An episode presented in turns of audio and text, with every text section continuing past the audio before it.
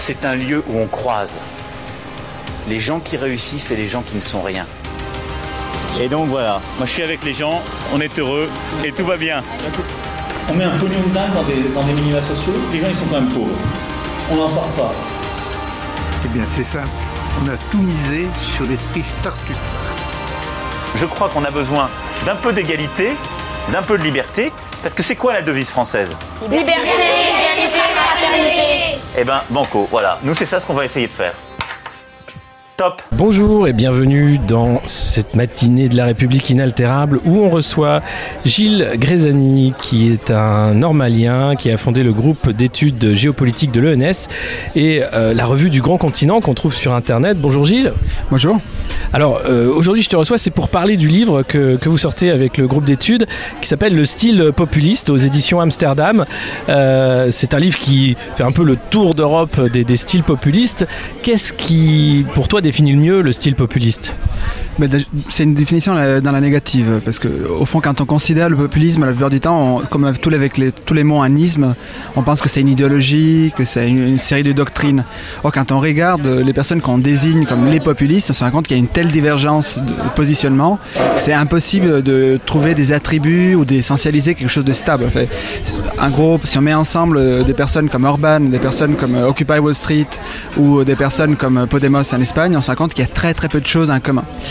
Et à partir de là, en fait, euh, la chose intéressante, c'est c'est essayer d'utiliser les instruments de la philosophie politique pour se rendre compte que bon, quand il y a des choses qui se ressemblent mais qui n'ont pas un corps de doctrine commun, on se retrouve avec un air de famille et donc avec un style.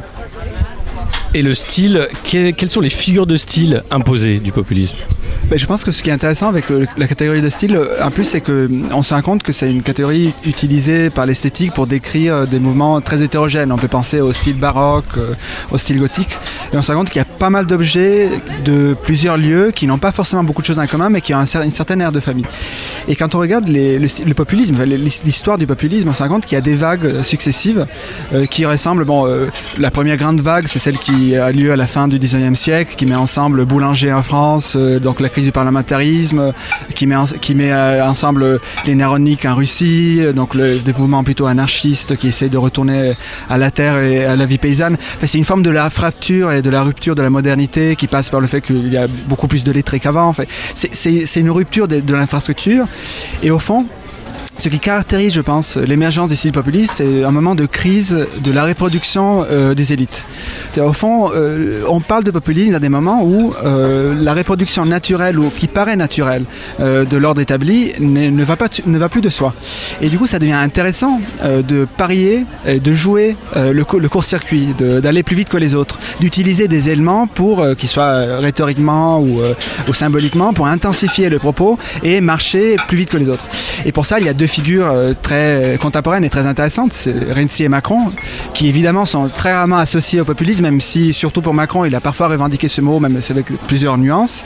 Mais ce qui est intéressant, c'est que ces deux figures qui ont, surtout Renzi, utilisé des éléments clairement populistes. Euh, Renzi parlait de la casse, il fallait envoyer à la casse tout le Parti démocrate. Euh, eh bien, ils ont utilisé ces éléments pour prendre le pouvoir, et quand ils sont arrivés au pouvoir, ils ont commencé à développer un discours pour s'opposer aux populistes. Et donc, ils ont légitimé après coup leur position, précisément après, euh, grâce, à, grâce à, à un usage, euh, là pour le coup, tactique et, et très malin de, de la catégorie de populisme. Mais euh, justement, il y a un populisme de l'élite, c'est un peu le, le- le macronisme. Euh, mais aujourd'hui, est-ce qu'on est obligé euh, d'être populiste si on veut gagner en politique? Mais là, il y a une- un paradoxe intéressant qu'on développe dans le livre. Essayez de penser un moment à un tweet ou une déclaration Facebook d'une personnalité politique. Il y a des très fortes chances, 95%, que si vous vous rappelez de quelque chose, euh, ce message a un certain spin, une certaine forme de viralité qui impose euh, le populisme. Euh, on peut même le retrouver, bah, par exemple, le fameux tweet qui, aurait été, la fameuse idée de comme pensée par apparemment Emilien de make the, make, make the planet great again. Bon, là, on se retrouve exactement avec ça. C'est un projet qui n'a rien derrière, mais qui a une forte viralité, qui fait le tour du monde, qui marche très bien. Euh, et on, on retient très bien ce message. Euh, tout comme on retient tous très bien les messages, euh, tweets de Donald Trump, etc. Tout ça pour dire une chose, qu'en fait, probablement il faut inverser l'ordre euh, euh, des éléments. C'est-à-dire, c'est parce que l'infrastructure demande euh, des messages à, fort contenu de viralité que le discours politique est en train de se plier, de se retourner dans cette forme de style. Et là, ça pose une question de fond. C'est au fond, effectivement, si tout se réduit à calcul tactique, si tout se réduit à course pour la prise du pouvoir, et on se retrouve en même temps dans une période dans laquelle la prise et la perte du pouvoir sont aussi rapprochées, que reste-t-il de la stratégie et du long terme politique. Est-ce que c'est pas parce que la sphère économique, euh, dans l'ordre des démocraties libérales, a pris le dessus sur tout et qu'on n'a que des stratégies de court terme? Ça, c'est évidemment un des éléments, c'est la difficulté de, prendre en compte des contradictions économiques à l'intérieur des pays. Euh, on peut aussi euh, généraliser le, propos. Euh, Au fond, aujourd'hui, on se retrouve vis-à-vis de la plupart, avec la plupart des États dans, un espace qui est, scindé entre des espaces très intégrés et des espaces qui le sont beaucoup moins. Très peu de capacité par nos systèmes institutionnels de représenter cette opposition et par conséquent un discours qui est très volatile et très fluide avec une espèce de, de course poursuite entre des personnes qui ont une méthode pour arriver très vite au pouvoir. Une fois qu'ils sont au pouvoir, ils ont besoin de fonds. Ça c'est le cas par exemple de Salvini euh, qui, euh, euh, s'est retrouvé au pouvoir avec une ligne politique complètement changée par rapport à celle du départ de la Ligue et qui a pendant un moment essayé de comprendre qu'est-ce qu'il voulait faire quand il, était, quand il était devenu adulte, sans y arriver évidemment parce que les conseillers l'ont conseillé très mal. Donc au fond, on se retrouve aujourd'hui avec, euh, avec une forme d'instabilité euh, profonde et structurelle, je dirais, des systèmes. Et en cela, le style populiste est un bon indicateur. Quand, il émerge avec cette forme d'hétérogénéité, d'horizontalité, on le retrouve à droite, à gauche, au centre, même euh, peut-être aussi dans des déclarations comme celle de Greta, on peut retrouver une forme de style populiste de l'écologie. Eh bien, euh, c'est qu'il y a un problème de déploiement des moyens qui permettent d'articuler, et ça c'est la, formule de fond de la politique moderne, d'articuler des moyens avec des objectifs. Euh, la fameuse phrase euh, que Machiavel n'a jamais écrite mais qu'il a sans doute pensé, der- la justification des moyens par les fins, l'articulation entre des moyens objectifs euh, d'action politique et une direction dans laquelle on veut mener un pays, une nation ou un groupe euh, social.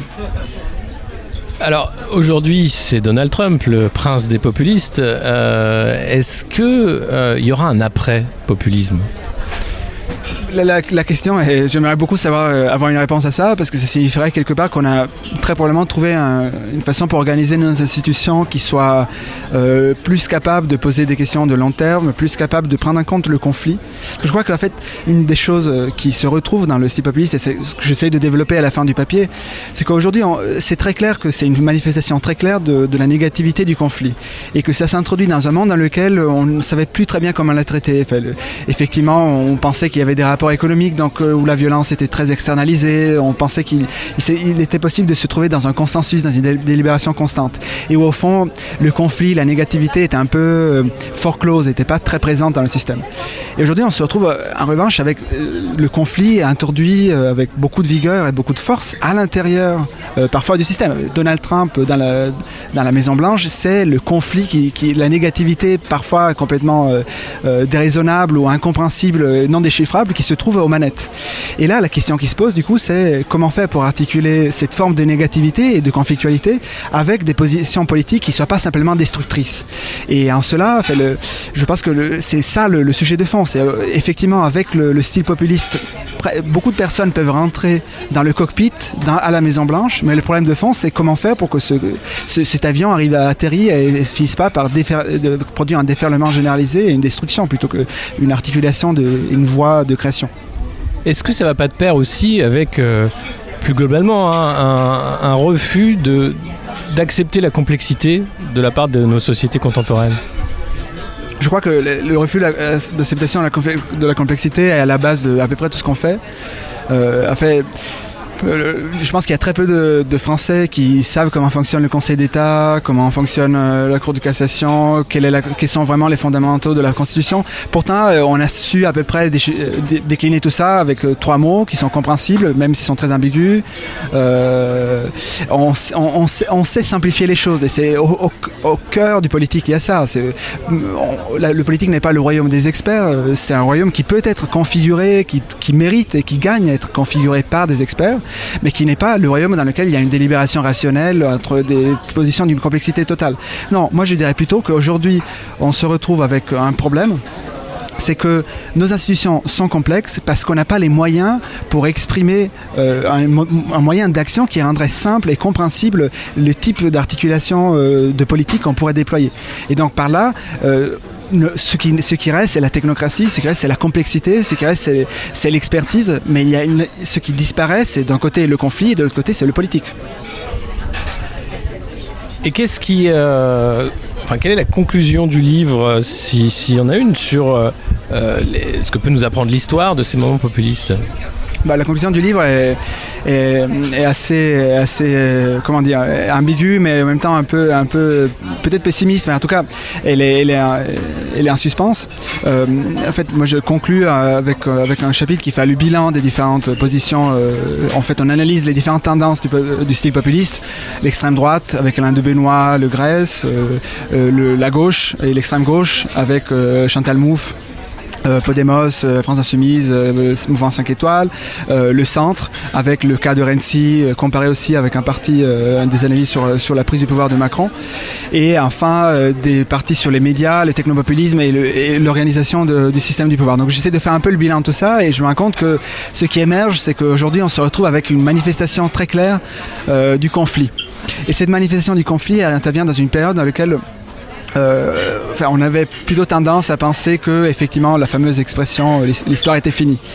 Et donc j'essaie d'aller au, cœur de cette, idée-là, qui, est une idée beaucoup plus profonde de ce qu'on pense, euh, qui, ne, euh, parvient pas simplement de Fukuyama, mais d'Alexandre Kojève. Et Kojève avait une idée euh, qui, je pense, est encore très valable. C'est-à-dire que fondamentalement aujourd'hui, euh, les systèmes dans le, euh, de la modernité euh, sont tellement complexes. Pensons à la difficulté qu'il y a de créer un arsenal nucléaire ou à la difficulté qu'il y a de créer une société de consommation, euh, qui euh, il, demande euh, une technocratie qui ne, qui ne sera plus simplement nationale, elle sera transnationale par nature.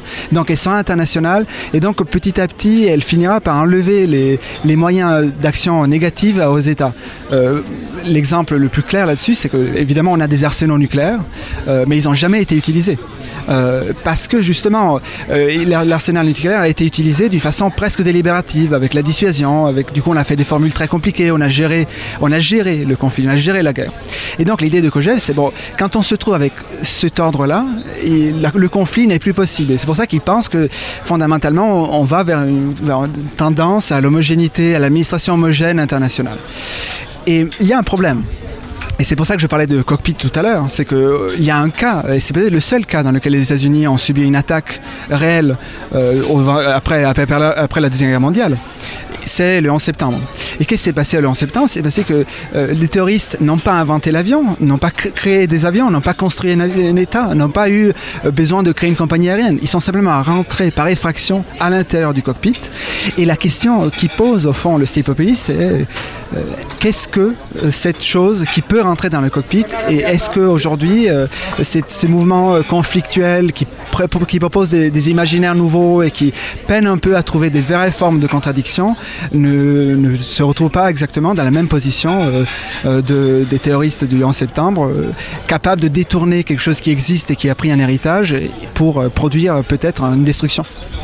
Bah alors pour le bilan carbone, on va laisser les avions dans le hangar et comme ça on évitera de, de taper les deux tours. Merci beaucoup euh, Gilles. Donc je rappelle ce livre, Le style populiste du groupe d'études géopolitiques euh, de l'école normale, euh, aux éditions Amsterdam, où vous pourrez lire les différents styles qui ont ponctué l'histoire du populisme dans lequel on baigne en ce moment. Merci Gilles. Merci à vous. C'était La République inaltérable avec Alexis Poulain, une balado-diffusion du monde moderne sur une idée presque originale d'Antoine Gouritin. Retrouvez les épisodes précédents dans votre application de podcast favorite, sur Spotify et sur lemondemoderne.media. Suivez Alexis sur Twitter, poulain2012, et rendez-vous la semaine prochaine pour un nouvel épisode.